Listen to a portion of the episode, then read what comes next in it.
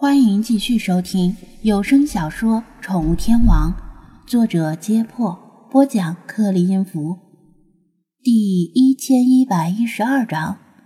因为这次携带的东西比较多，又较沉，还带着宠物，叫出租车的话会很麻烦。吃过午饭之后，王乾开着五菱宏光把张子安送到滨海机场。师尊，用我帮你把东西搬进去不？一个人不方便吧？王乾说道。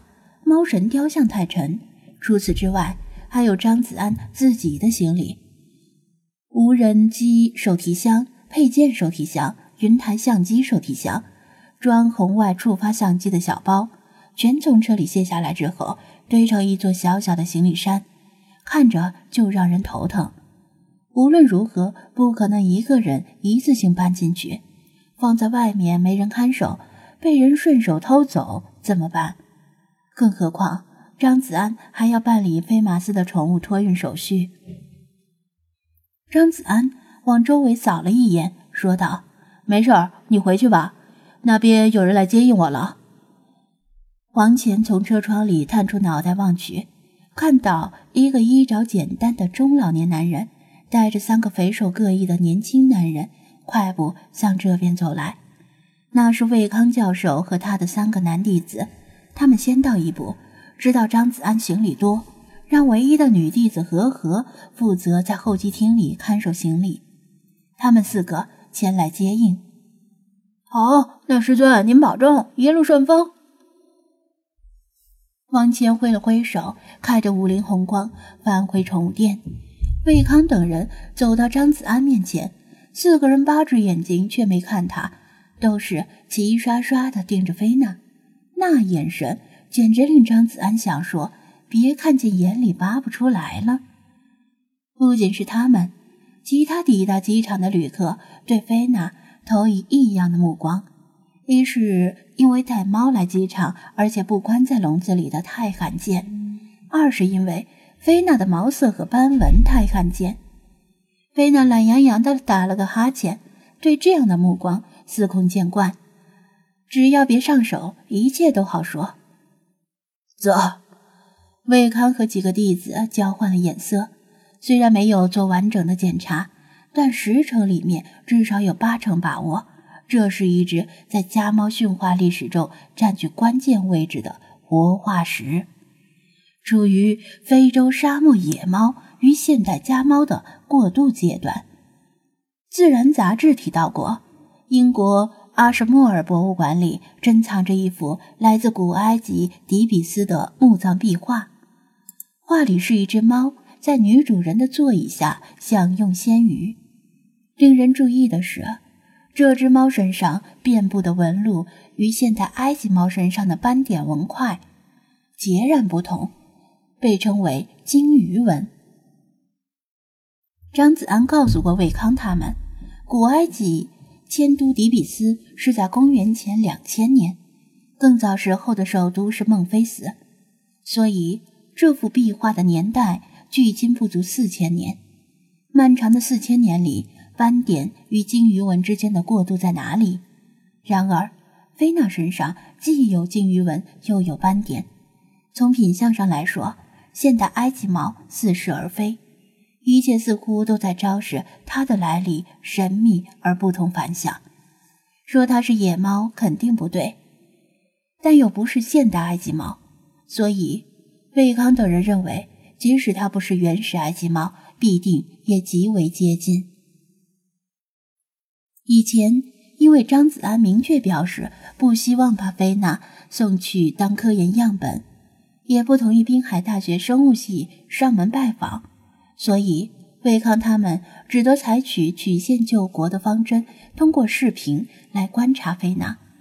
至于视频是哪里来的，当然是从小雪直播的录像里截取的片段。当他拿着手机向观众展示宠物店的全貌时，总会有菲娜的惊鸿一现。一个个视频片段与截图汇集起来。就成为魏康他们研究的第一手资料，但是视频和截图毕竟不是特别清楚，始终比不上亲眼目睹。魏康和三个弟子明明是来接张子安的，现在却把他晾在一边，围着菲娜七嘴八舌的争论他这身鲸鱼纹与斑点混合的毛色，最可能是多少年前原始埃及猫的代表。魏康专注于学术，是个很好说话的人。肖天宇和高克虽然对学习没什么上心。但乐于通过争论抛出一些天马行空般的臆测，来证明自己还是有在学习的。老师，我觉得鲸鱼纹与斑点的混合纹，呃，不会出现的太晚，否则不利于原始埃及猫向欧亚大陆的扩散。所以，我认为这样的纹路应该出现在三千五百年前左右。”萧天宇说道。“至于这三千五百年是怎么得来的？”当然是他临时想出来的。不对，魏康摇头。新王朝时期，也就是三千五百年到三千年前，出土的另一幅墓穴壁画，壁画里描述了古埃及人带着猫远足狩猎的情景。啥？带着猫远足狩猎？高克也凑热闹，打断了魏康的话。狩猎不是应该带狗吗？猫能干什么？高克的话里带有显而易见的对猫的歧视，菲娜怒气冲冲地瞪了他一眼。可惜他不养猫，对此浑然无觉，还以为这是对他有好感。魏康也瞪了他一眼，恨铁不成钢的说道：“猫是天生的狩猎者，尤其擅长在沼泽和湿地捕捉禽类和鱼类，这些地区不利于狗的发展。”你以前的生物是怎么学的？高克一看魏康又要老生常谈，赶紧强词夺理的辩解道：“呃，不是，我不是这个意思。我是说啊，猫确实是天生的狩猎者，但它们逮到猎物就自己吃了。带猫去狩猎，结果猫自己吃饱了，主人还饿着肚子。哎，这猫好像不高兴哦。”他东拉西扯的时候，终于发现。菲娜的眼神不对，身上的毛砰的大了一圈，耳朵也扯成了飞机耳。就算他生物学再怎么糟糕，终归是跟导师一起研究猫类演化的，似乎隐约想起这是猫即将发动攻击的信号。张子安可不想还没出发就闹个血溅机场的惨剧，不敢在旁观吃瓜，插言道。这你就错了，你没养过猫吧？这些都是你凭印象和道听途说随口说的。高克干咳一声，暂时还没有养猫计划。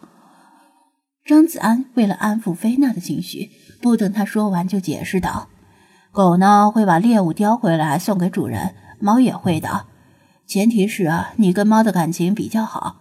当猫在外面捉到什么昆虫啊、鸟类啊、老鼠或者其他小动物。”就会把猎物叼回来送给你。